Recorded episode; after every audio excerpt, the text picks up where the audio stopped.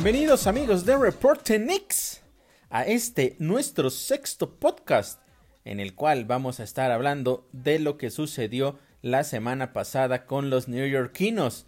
Una semana que tuvo cuatro encuentros, una semana complicada porque iniciaban una gira de cinco partidos por la costa oeste. Cuatro de ellos, como ya lo mencionaba, se efectuaron durante la semana pasada. El quinto será esta noche en contra de el Thunder. Pero bueno, se enfrentaron primero al equipo del Jazz que llegaba invicto en casa, después a los Nuggets, el, eh, posteriormente a los Warriors y ayer terminó ese, ese, las actividades de esta semana enfrentando al equipo de los Suns. Una semana que, vamos a decirlo de esta manera, nos deja con eh, un sabor amargo al final después de haber iniciado de una manera realmente extraordinaria. ¿Por qué? Porque bueno, se termina con, con dos ganados y dos perdidos, lo cual podría parecer un balance positivo. Sin embargo, después de haber arrancado con victorias ante el, ante el Jazz y también ante los Nuggets, parecería que podría haber sido una semana todavía mucho mejor para los neoyorquinos. Y ya platicaré de los detalles, pero también los últimos dos partidos el funcionamiento pues nos regresó básicamente a donde habíamos empezado o de lo que habíamos platicado precisamente en el podcast anterior. ¿Cómo comenzó esta semana? Bueno, comenzó de una manera eh, un poco diferente, porque eh, el partido en contra del equipo del Jazz fue el martes, pero el lunes por la noche Julius Randle organizó una cena con puros jugadores, es decir, no estaban invitados los entrenadores. Esto eh, no es la primera vez que sucede en, en algún equipo profesional, pero regularmente sucede cuando hay problemas precisamente de funcionamiento en los equipos. Y esto es porque, bueno, los jugadores intentan quedarse ellos con, con la responsabilidad de lo que está pasando y aunque no sabemos los detalles de qué se habló en esa reunión, sí sabemos que se habló precisamente de la situación del equipo y regularmente en este tipo de reuniones lo que hacen los jugadores es llegar con una mentalidad abierta y reciben las críticas por parte de sus compañeros. Entonces, esto eh, es una o fue una muy buena iniciativa por parte de Julius Randle y que pues al parecer rindió, rindió sus frutos. Insisto, no sabemos exactamente qué fue lo que sucedió, qué fue lo que se dijeron en esa, en esa reunión, quién tuvo eh, mayor o menor cantidad de culpa, ni quién fue eh, la persona que estuvo, digamos, al mando de esa reunión. Probablemente Julius Randle, porque fue el jugador que la, que la organizó pero con, con certeza no lo sabemos. Lo que sí podemos saber es lo que sucedió posteriormente justo a, ese, a esa reunión. Y bueno, ¿por qué decía yo que rindió frutos? Porque ya les mencionaba que se le gana al, Jazz. Eh, el marcador fue de 118 a 111. Un partido muy interesante, muy cerrado en realidad durante todo el encuentro, más allá también de que el marcador así lo es, una ventaja únicamente de 7 puntos el Jazz llegaba como uno de los mejores y de hecho sigue siendo uno de los mejores equipos de la, de la NBA en este momento. Son el segundo mejor en la conferencia del oeste, pero en ese momento llegaban invictos en casa, no habían perdido uno solo de sus encuentros. Sin embargo, pues los Knicks encontraron la manera de eh, quitarles esa, esa racha de victorias en casa en esta temporada. Se vio un equipo mucho más conjuntado, que cometió muchos menos errores y eso probablemente venía o, fue el efecto positivo de esta reunión que ya les he comentado. Los Knicks eh, comenzaron con una, una racha en el último periodo de 19 puntos a 4. O sea, después de que el partido estuvo muy cerrado, esta racha de 19 puntos a 4 les dio la ventaja. De hecho, llegaron a estar al frente hasta 14 puntos. Pero al final también el equipo de, de Utah intentó ganar el encuentro, tuvieron un embate final y se acercaron incluso hasta seis puntos. Sin embargo, bueno, los Knicks encontraron la manera defensivamente eh, eh, de manera principal para quedarse con la victoria. Hay aspectos adicionales que es importante mencionar precisamente por lo que ya les comentaba que veníamos de esta reunión. Hay, que tener justo eso en mente, ¿no? Venimos de, venimos de esa reunión que tuvieron, se liberaron mucho, mucha presión, mucho estrés, se liberaron culpas y los jugadores en teoría venían con otra mentalidad. ¿Y qué sucedió? Como ya les decía, un equipo más conjuntado, menos errores, pero también se vio un balance muy positivo en el aspecto entre las pérdidas de balón y las asistencias. De hecho, solo hubieron 12 pérdidas de balón en todo el partido y tuvieron 26 asistencias. Esto nos habla de que movieron mucho más el balón y fueron más inteligentes al momento de tratar de encontrar los tiros que pudieran darle mayor posibilidad de éxito. Y al final, bueno, se terminó ganando un partido muy importante como visitante, un partido que no se esperaba en realidad que se pudiera ganar, un porcentaje de efectividad en tiros de campo del 47.3% y limitaron además al equipo de Utah a un 43% de efectividad cuando ellos venían promediando un 52%. Esto nos habla, nos habla claramente de el equipo que venía, eh, un equipo completamente diferente al que venía jugando en la, por lo menos la semana anterior y en varios partidos más en específico que ya hemos platicado precisamente también a lo largo de nuestros podcasts. Entonces se iniciaba muy bien la semana, ese partido Jalen Bronson terminó con 25 puntos, 8 asistencias, 3 rebotes, 3 robos. Jericho Sims, que ya estaré hablando también de la actuación de Jericho Sims esta semana, terminó con doble doble, 11 puntos y 13 rebotes. IQ, 13 puntos, 4 robos, 3 asistencias, 2 rebotes. Obi Toppin, otro jugador que tuvo una muy buena actuación, 9 puntos, 6 rebotes y 4 asistencias. Pero más allá de todo esto, lo importante es que se vio un equipo diferente, un equipo que jugó con más intensidad, que peleaba los balones, que intentaba con más eh, energía llegar a la cobertura defensiva. Y al final, bueno, se termina con una victoria que es reflejo precisamente de esa actitud diferente que el equipo mostró en contra de un rival muy complicado y que como ya les decía, todo parecía indicar que iba a terminar en una derrota para los de la Gran Manzana. No fue así, la semana entonces empezaba de una manera muy positiva, eh, una energía diferente, se percibía un equipo muy distinto y después tendrían que venir a enfrentar en días consecutivos al equipo de los Nuggets, otro rival muy complicado que de hecho llegaba como el segundo mejor de la conferencia del oeste y además con una racha de nueve triunfos consecutivos en contra de los New York Knicks. Y si hay que agregarle algo, algo adicional, es que los Knicks no ganaban como visitantes ante los Nuggets desde el 2006. Vaya que había pasado muchísimo tiempo desde que eso sucedió. Muchísimos años y había una posibilidad. ¿Por qué? Bueno, pues porque no jugaba Nikola Jokic por protocolo de COVID.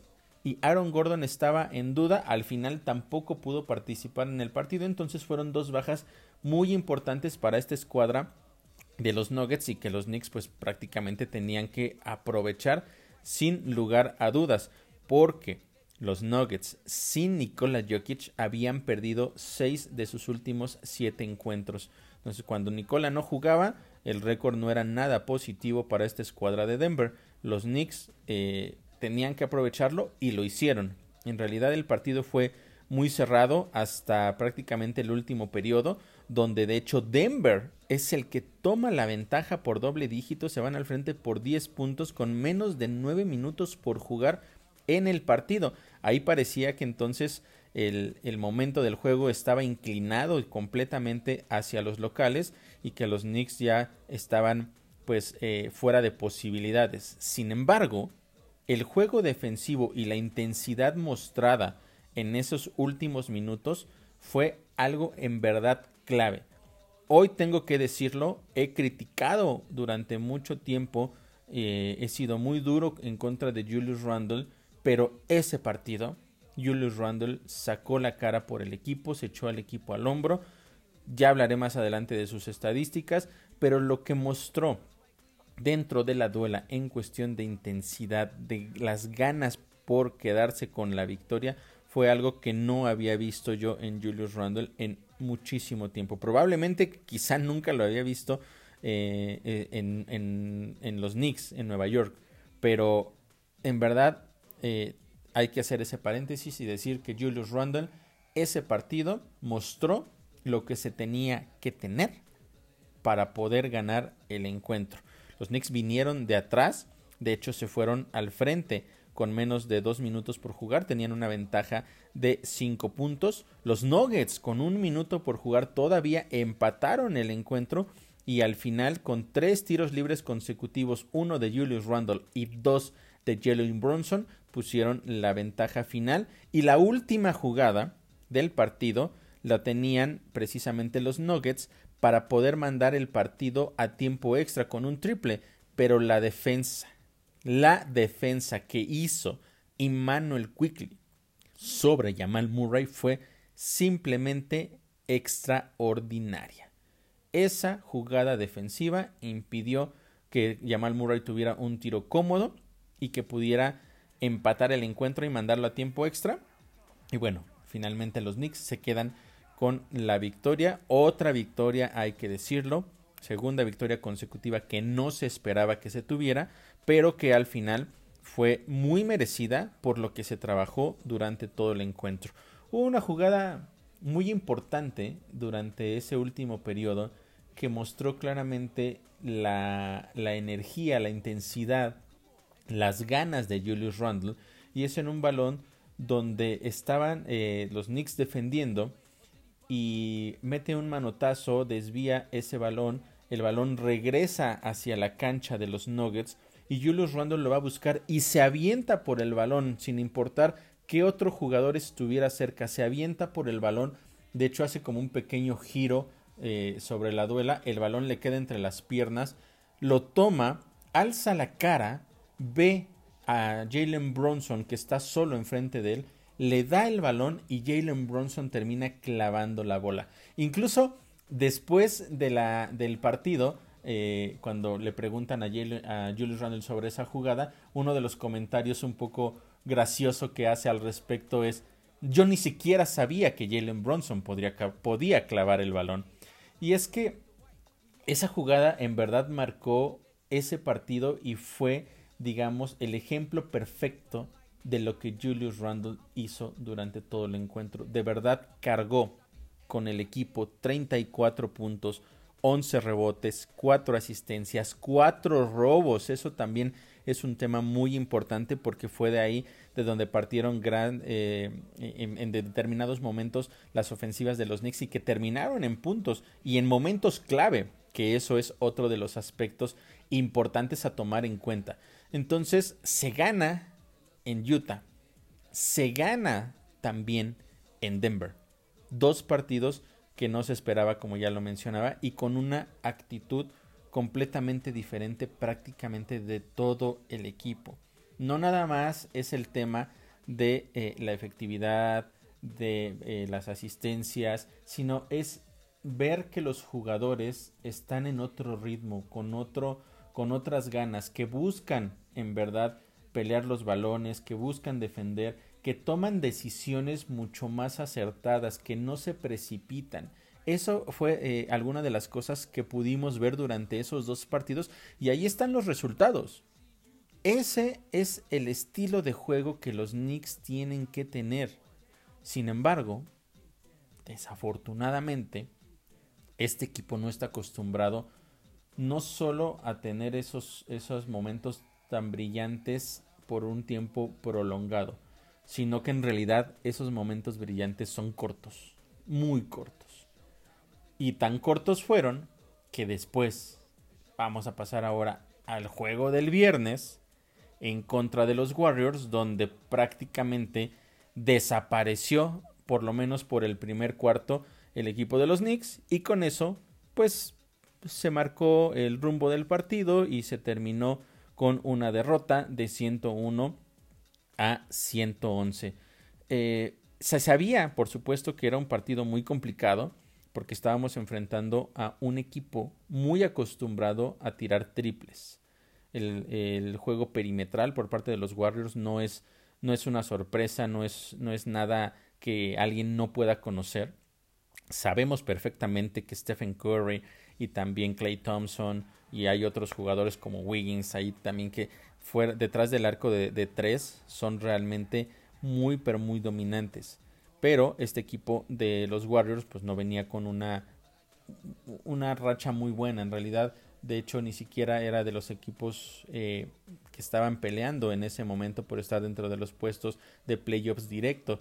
Y venían pero eso sí venían con seis ganados eh, de siete que habían jugado en la temporada por lo menos en casa aunque habían tenido una racha pésima como, como visitantes. De hecho, no han ganado ningún, no habían ganado en ese momento ningún partido como visitantes y por eso estaban tan abajo dentro de la, dentro de los standings de la conferencia oeste.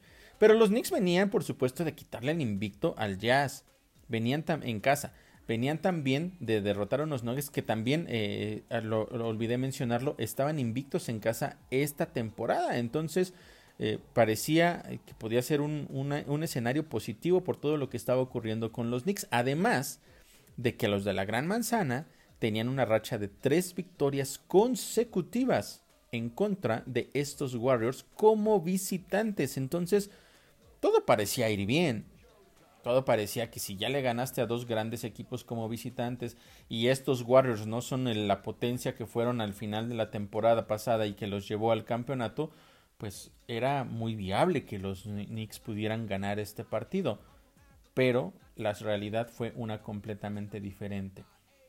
Antes de que ese partido se llevara a cabo, de hecho durante la semana los Warriors mandaron a Wiseman a la G League, eh, pues él es uno de sus jugadores en realidad más altos y que cuando él está dentro de la duela, pues le dan un poco más de, de prioridad o balance a la ofensiva, intentando jugar también más en la pintura. Entonces, mandando a Wiseman a la G League, te dan un mensaje muy importante de que de ahí en adelante van a intentar que su fuerte siga siendo el de toda la vida, el tiro perimetral, la ofensiva perimetral y buscar que tiros de media y principalmente de larga distancia sean la clave para que puedan quedarse con la victoria. Y así fue. Así fue. Eh, insisto, nada extraño, nada, nada que, que no supiéramos, pero los Knicks, como ya habíamos visto desde partidos anteriores, pues no tuvieron defensa en contra de un juego perimetral tan dominante. Los Warriors terminaron con 18 triples. Realmente una lluvia de triples que los Knicks no, no, solo, no, pudieron no, no solo no pudieron parar, sino que no pudieron competir. Otra vez fue eh, esta situación la que terminó impactando y principalmente esto fue eh, en los primeros minutos del partido. Los primeros 8 minutos y medio, los Knicks ya estaban abajo 10 a 27 y llegaron a estar abajo hasta por 22 puntos en este encuentro. Y de esa, de esa desventaja muy temprana, ya en realidad nunca pudieron reponerse. Eh, al final el partido Después de ese punto estuvo muy parejo. De hecho, si hacemos un balance posterior a, que el marcador estuvo eh, con esa desventaja de 17 puntos, los Knicks terminaron ganando el partido. Sin embargo, jamás tuvieron la capacidad de venir de atrás de esos 17 puntos porque cuando intentaban tener sus rachas, de nueva cuenta venía ese empuje de los Warriors que salían con triples o buenas jugadas defensivas y que terminaban impidiendo que los neoyorquinos pudieran armar una racha lo suficientemente importante para poder regresar. De hecho, solo en un momento por ahí del último cuarto lograron reducir la desventaja a menos de a menos de 10 puntos, pero de inmediato los Warriors volvieron a hacer los ajustes y con eso fue suficiente para que se terminaran llevando la, la victoria. Pero les decía de ese, de ese primer cuarto, porque eh, más allá de esos últimos, o más bien de esos primeros ocho minutos y medio donde fue todo un verdadero desastre, el cuarto en general lo fue. Y es que los Knicks apenas pudieron encestar 5 de 21 de sus intentos a, la canasta. 0 de 10 en triples. Aparte cinco pérdidas de balón. Realmente fue un primer cuarto desastroso, horrible. Algo que, como ya decía, pues marcó el rumbo del partido. Y si tomamos en cuenta lo que hizo en ese mismo periodo la escuadra de los Warriors, que tuvo 13 de 25 y 7 de 13 en triples, además de 12 asistencias. Esa es otra de las cosas importantes que siempre eh, pongo sobre la mesa, las asistencias. ¿Por qué? Porque te habla de, qué, de cómo juega el equipo en conjunto, qué tanto muevan el balón y qué tanto buscan al jugador que tiene la mejor posibilidad de efectividad o de encestar precisamente porque puede estar un poco más libre o no haya una marca tan apretada.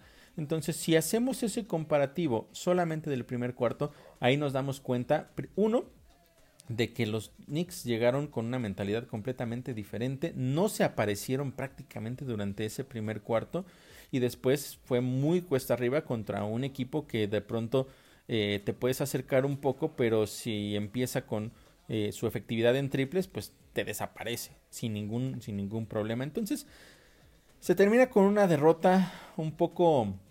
Eh, dejaba un sabor un poco preocupante no saber qué es lo que había pasado, eh, porque aparte también decías, bueno, vienes de jugar martes y miércoles y los dos partidos diste todo. Ahora vienes de un descanso el jueves, juegas, hasta el viernes, por lo menos estás un poco más relajado, puede ser que eh, tengas más energía también, descargaste ya un poco, descansaste un poco eh, la pesadez de los dos partidos consecutivos y, podrías empezar con una intensidad mucho mayor, por lo menos similar a la de esos dos primeros encuentros en, Utah y en Denver. Sin embargo, pues la situación no fue así, se fueron muy abajo y también mentalmente me parece que ya no tuvieron la fortaleza para poder venir de atrás.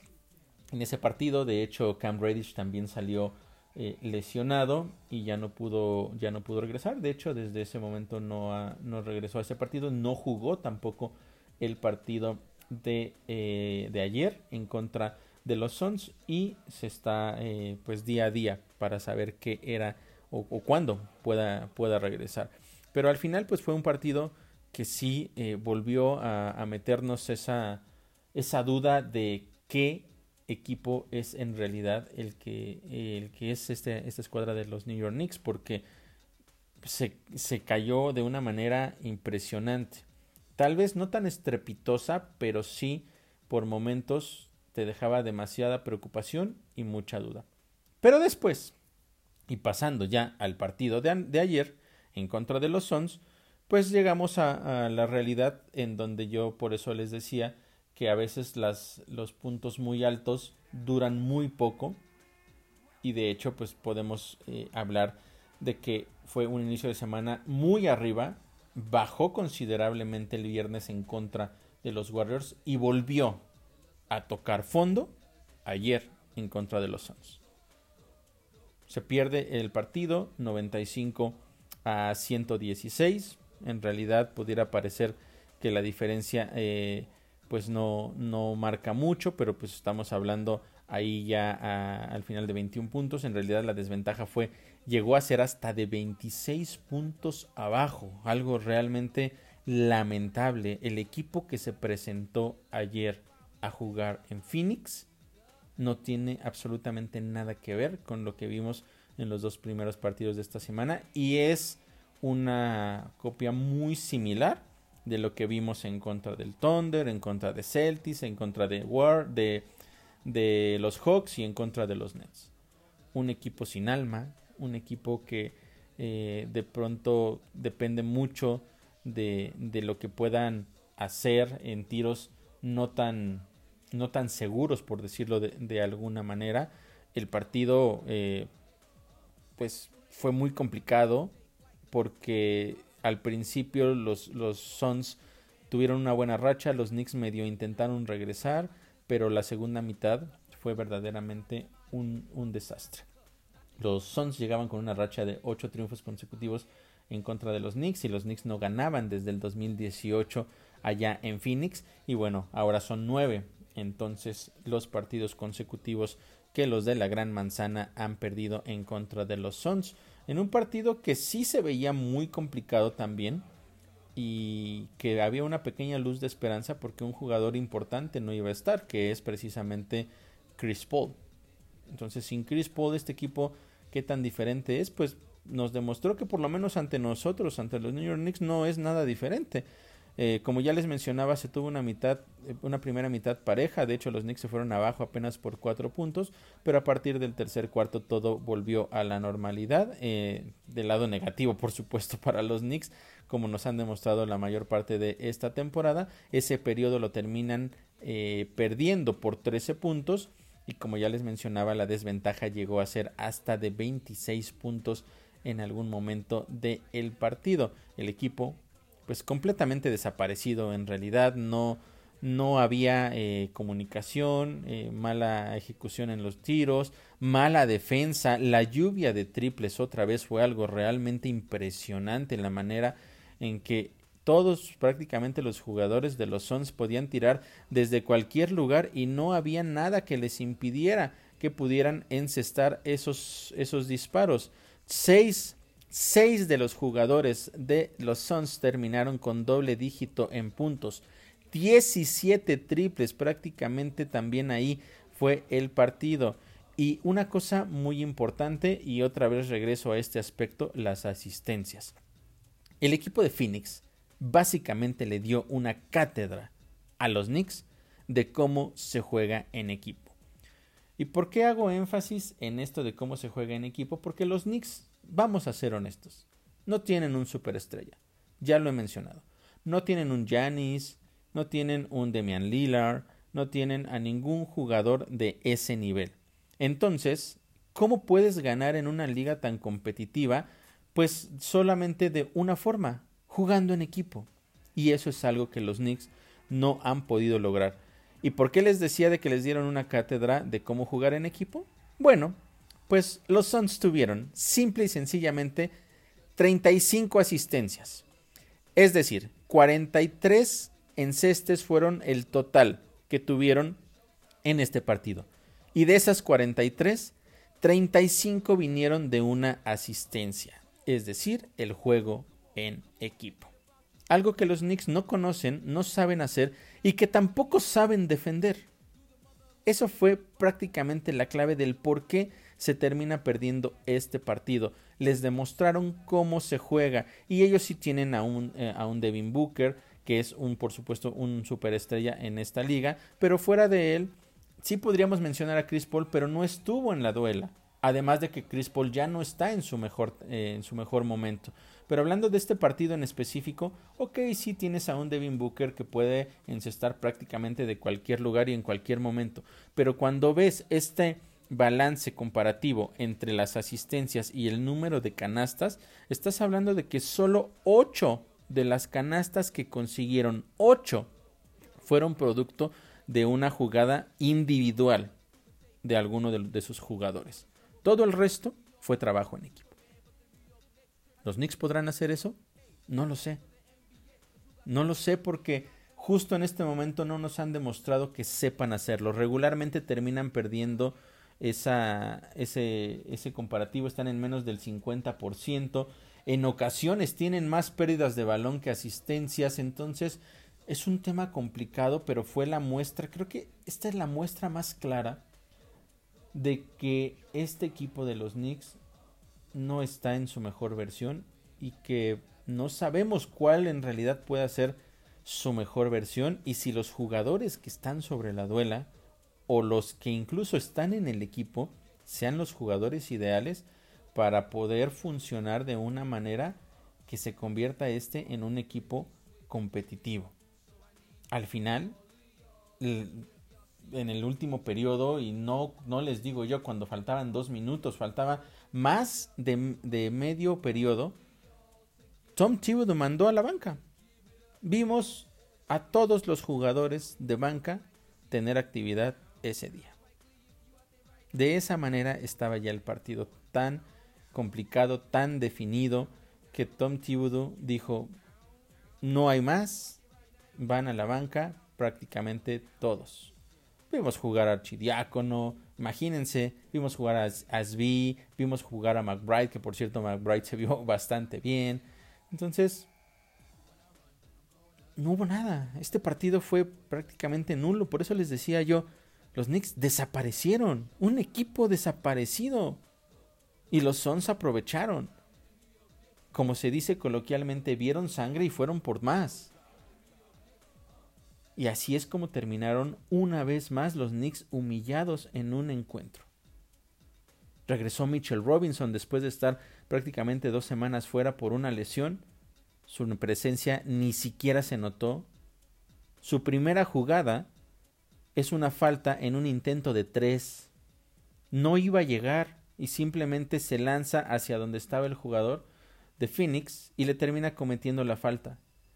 Entonces regresó, pero no regresó. O sea, al igual que todo el equipo, no fue un buen partido. Y termina preocupando porque, insisto, fue una alta muy prometedora, una semana muy, con un inicio muy prometedor y terminó en el mismo hoyo profundo del que habían estado solamente la semana pasada. Triste, lamentable la situación, porque una vez más volvemos al mismo punto. Ya les decía yo en, el podcast pasado. Vamos a ver cómo se termina esta gira por el oeste, porque de aquí pueden depender muchísimas cosas hacia el futuro de los Knicks. Pensando, por ejemplo, en la situación de Tom Thibodeau, de si es el coach ideal para este equipo.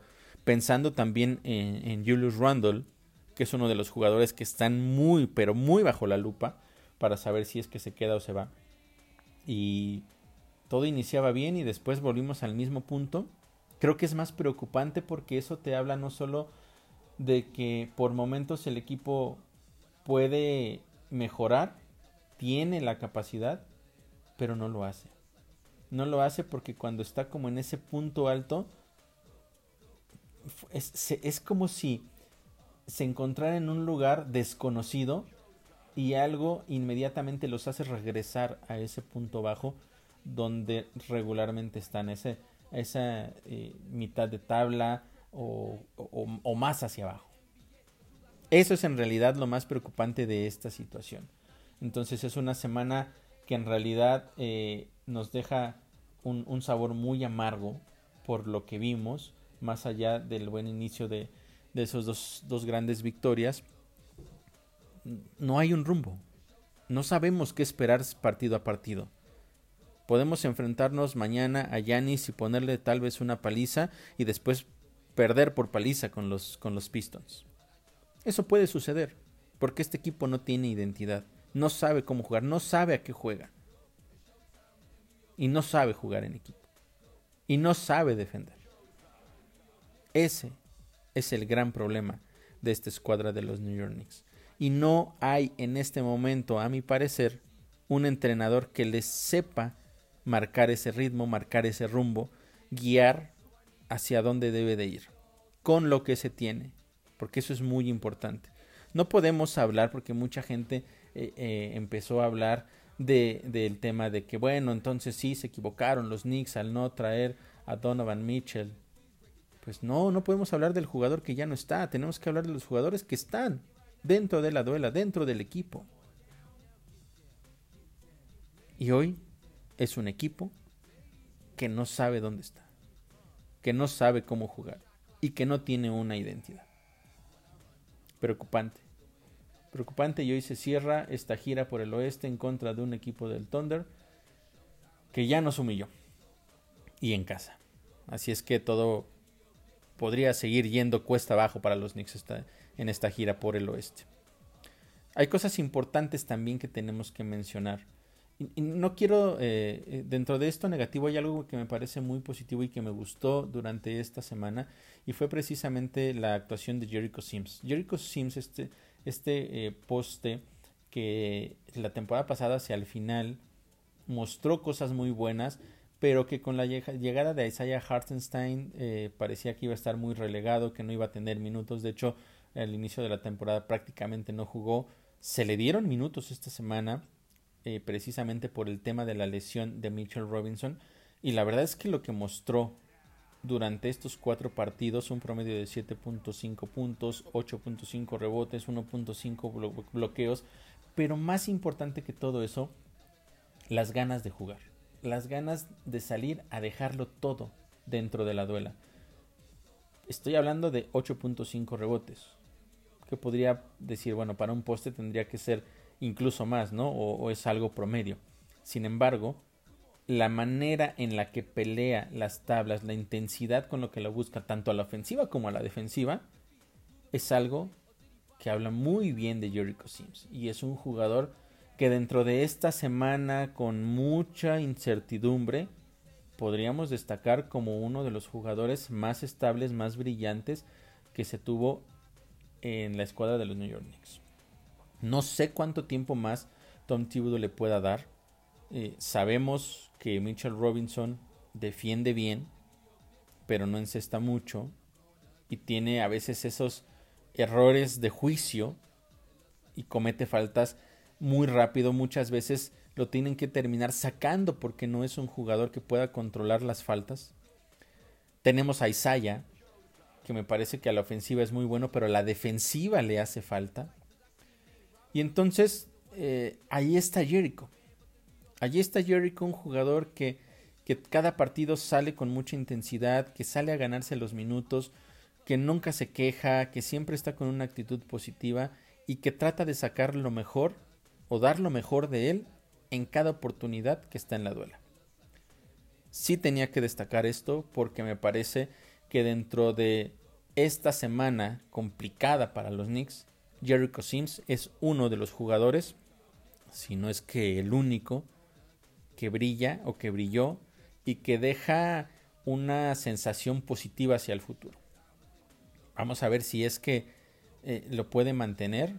Creo yo que sí, porque eh, lo más importante, insisto, que él pone sobre la duela cuando está ahí es la intensidad. No deja de pelear ningún balón. Ya después, si los tiros te caen, si eh, logras bajar el rebote, si logras bloquear, muchas veces es circunstancial. Pero él lo busca. Y eso es algo que es muy importante. Ahora falta ver si es que Tom Thibodeau le da más minutos o no a Jericho Sims. Pero hay otra situación de la que quiero hablar. Hay, hay, todavía un par de aspectos importantes de los que quiero hablar. Y el primero es uno que, como le dicen allá eh, en Estados Unidos, el elefante en la habitación. ¿Y por qué es esto? Bueno, pues es simple y sencillamente porque es una situación que es enorme, pero que todos de cierta forma están tratando de ignorar. Y no podemos ignorar a ese elefante en la habitación. Y estoy hablando de RJ Barrett. Sí, RJ Barrett fue un jugador que en sus primeras temporadas ha mostrado o mostró muchas cosas interesantes. Fue un jugador que cuando durante la temporada baja se habló de que podría estar dentro de los eh, nombres que pudieran ser canjeados para, por ejemplo, para que llegara Donovan Mitchell. Muchos, y me incluyo, dijimos no. RJ Barrett es intocable en los Knicks, es el futuro de los Knicks. RJ Barrett es el jugador alrededor del cual se tiene que armar este equipo. Se le da un contrato por cuatro años, 120 millones de dólares. ¿Merecido? En ese momento creo que todos pensábamos que sí. Justo en este momento, la verdad es que no sé qué pensar de RJ Barrett. En las últimas dos semanas, un jugador que en teoría tiene que ser el líder del equipo está promediando 16.5 puntos por partido. Un 33% de efectividad en tiros de campo, 22.7 en tiros de 3. Falló 19 triples consecutivos en este periodo de tiempo. Y cuando está dentro de la duela, su balance en la estadística de más menos durante estas dos semanas es de menos 8 un tema complicado, porque insisto, es el jugador que no solo yo, sino muchos aficionados y también de hecho la institución en algún punto, y por eso le dan ese contrato, entendió que era una de las piezas clave para el éxito de esta escuadra. Y en las últimas dos semanas, RJ Barrett ha estado desaparecido. Ha habido partidos, como ya lo mencioné la semana pasada, en donde eh, a principios del tercer cuarto lo sacaban y ya no regresaba. Y eso te habla precisamente de que no está en, en un nivel óptimo. ¿Qué está pasando con RJ Barrett? Es un jugador, insisto, del que se esperaba mucho y que no está produciendo. Parece falta de confianza, también le falta intensidad, le falta inteligencia para tomar los tiros adecuados. No sé qué es lo que está sucediendo con RJ Barrett, pero definitivamente no es el jugador que los, de los Knicks estaban esperando.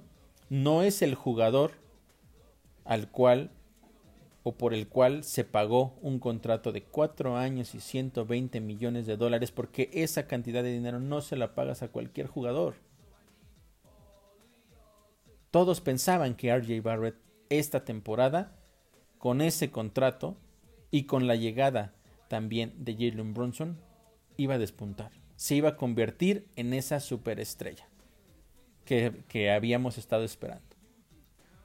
Desde hace dos temporadas RJ Barrett quiere o, o, declaró que quería ser no solo un buen jugador a la ofensiva, sino que quería ser un excelente jugador defensivo y que quería estar dentro de los mejores jugadores defensivos de toda la liga. ¿Y dónde está? No lo he visto. No lo he visto ni a la ofensiva, no lo he visto a la defensiva. RJ Barrett está haciendo nada sobre la duela de los Knicks en las últimas dos semanas. Y si no se pone a trabajar este equipo de los Knicks simplemente no va a levantar. Y es una situación complicada porque no vas a canjear al jugador que le acabas de pagar 120 millones de dólares. No lo puedes canjear. ¿Lo puedes mandar a la banca? ¿Cómo mandas a la banca a un jugador de 120 millones de dólares? No porque no se pueda. Por supuesto que puedes hacerlo. Pero entonces, ¿para qué le pagaste tanto a un jugador que vas a tener sentado en la banca? RJ Barrett necesita cambiar. RJ Barrett necesita mejorar. No sé qué es lo que tenga que hacer en los entrenamientos, en su mentalidad. No sé. No sé qué es lo que tenga que ajustar, qué es con quién se tenga que acercar, quién lo tenga que ayudar. Pero RJ Barrett necesita urgentemente cambiar.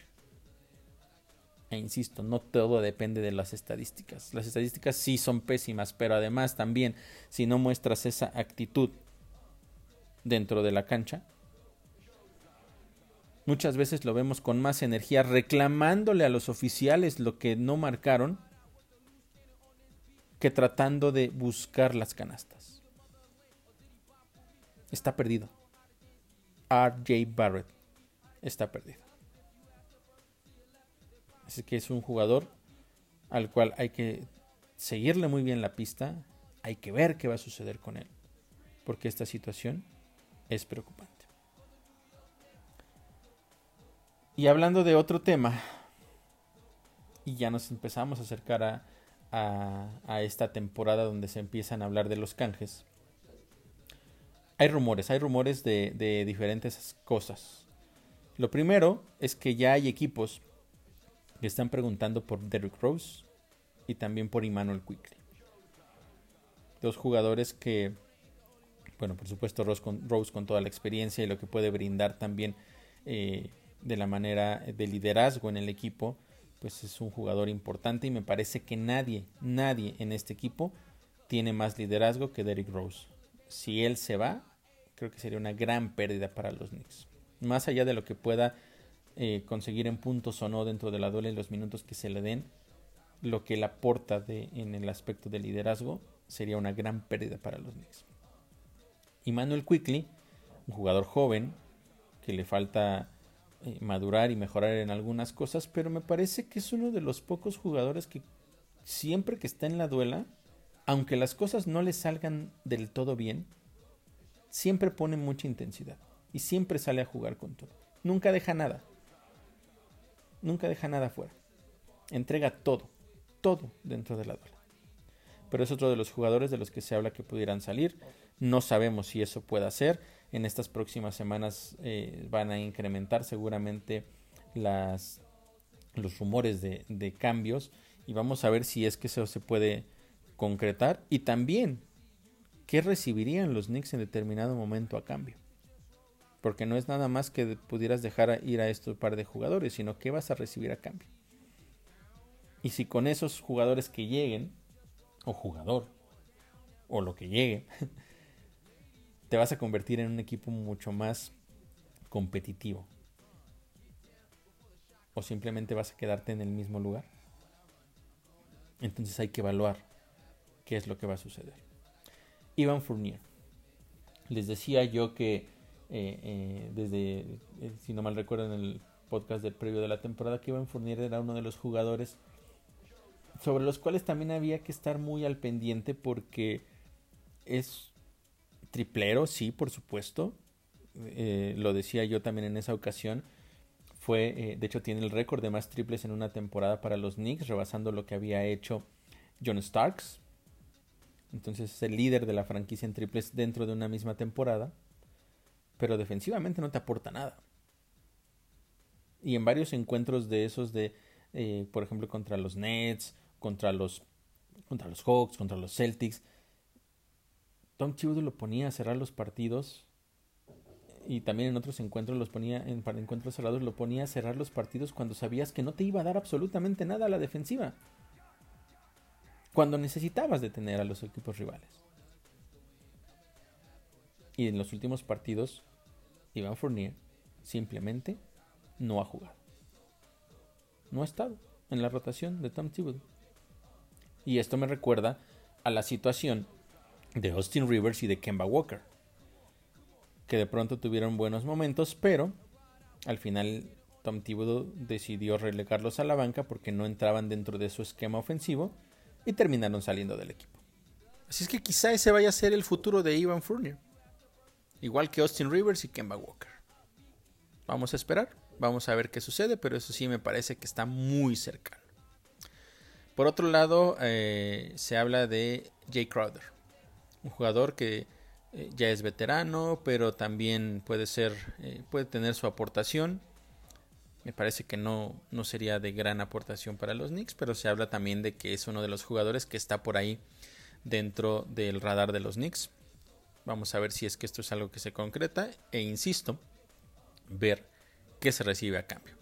Y bueno, al final dejo eh, otro tema de los mismos, también de los intercambios, que es el de Shai Gilgis Alexander.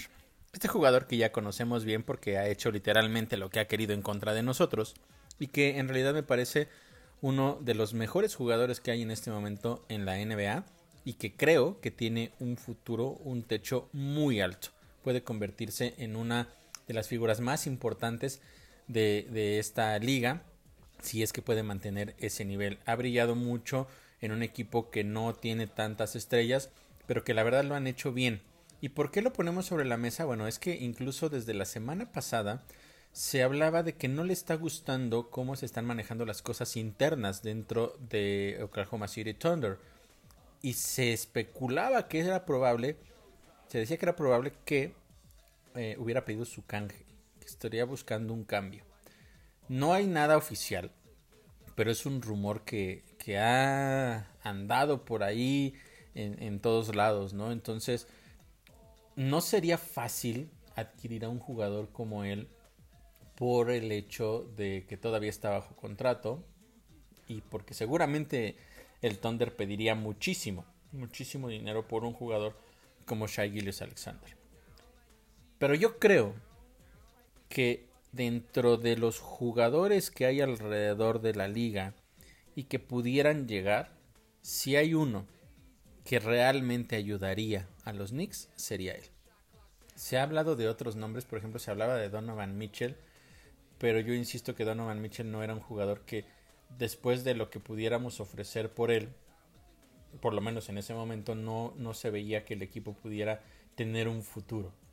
Se hablaba también de eh, Russell Westbrook, otro jugador ya veterano que ha mostrado que tiene muy buenas cualidades, es bueno, pero no tiene, me parece, la capacidad de liderazgo que necesita este, este equipo. Y, de, dentro de muchos otros nombres que se pueden barajear, creo yo que si hubiera un jugador ideal en este momento que pudiera llegar a los Knicks, sería él. No sé si pueda suceder. Si hoy yo fuera el eh, Leon Rose, el gerente general de los Knicks, y me lo ofrecieran, haría todo lo posible porque Shai Gilius Alexander llegara a la Gran Manzana. Si sucederá o no, no lo sabemos, pero son por lo menos hasta este momento los jugadores que están ahí, eh, digamos, rondando las posibilidades de cambio, tanto dentro del equipo como de los que pudieran llegar precisamente a los New York Knicks. Así pues, entonces, lo que sucedió la semana, estas posibilidades de cambio, y esta semana, esta semana tres partidos. Hoy, esta noche, contra el Thunder, de visita. Y bueno, ya no sé qué más puedo agregar de lo que he, mencionado previamente en, los podcasts anteriores y lo que eh, mencioné todavía también en este. Un duelo muy complicado. Eh, y vamos a ver, vamos a ver qué, qué tienen los Knicks para ofrecer después de los últimos dos partidos en donde prácticamente desaparecieron y mostraron muy pocas cosas positivas. Después es una, una semana con bastantes días de descanso porque el siguiente juego es hasta el viernes. Precisamente también porque se cruza el tema del de, eh, Thanksgiving allá en Estados Unidos. Entonces la cantidad de partidos disminuye. Los Knicks juegan hasta el viernes en contra de los Blazers, el tercer mejor equipo por lo menos hasta hoy en el oeste. Y afortunadamente, para los Knicks, no para los eh, Blazers, no va a estar Damian Lillard. Nunca es, ya lo he dicho, nunca es agradable la lesión de, un jugador. Pero en este caso, eh, para los Knicks será algo positivo porque tendrán la posibilidad de aprovechar la ausencia de Damian Lillard. Al parecer no es una lesión grave, creo que va a estar fuera entre una y dos semanas únicamente. Esperemos que así sea, que se recupere pronto. Pero para los Knicks es una buena eh, señal el hecho de que no va a estar disponible por lo menos para ese partido del próximo viernes. Y luego el domingo cerramos eh, la semana en contra de los Grizzlies, otro equipo que ya nos ganó en el juego inaugural de hecho, que se fue a tiempo extra, que dejó cosas positivas para los Knicks y, y vamos a ver si es que ahora jugando en casa, estos últimos dos encuentros son en casa en el Madison Square Garden, vamos a ver si los Knicks pueden tener un resultado diferente en contra de esta escuadra de los Grizzlies. Con todo esto he llegado al final de nuestro sexto podcast de Reporte Knicks con toda la información de lo que ocurrió esta semana pasada para el equipo de la Gran Manzana. Reiterar nada más eh, la situación, semana complicada, semana agridulce, muchas cosas tienen que cambiar, probablemente los cambios van a, vayan a empezar a llegar en algunos intercambios y no sé qué más pueda suceder en esta escuadra de los Knicks en las próximas semanas, pero ya lo estaré platicando, por supuesto, en nuestras próximas emisiones de este podcast de Reporte Knicks. Por el momento, no me queda más que agradecerles a todos el favor de su atención, que tengan una gran semana y me pueden escuchar el próximo lunes. Hasta luego.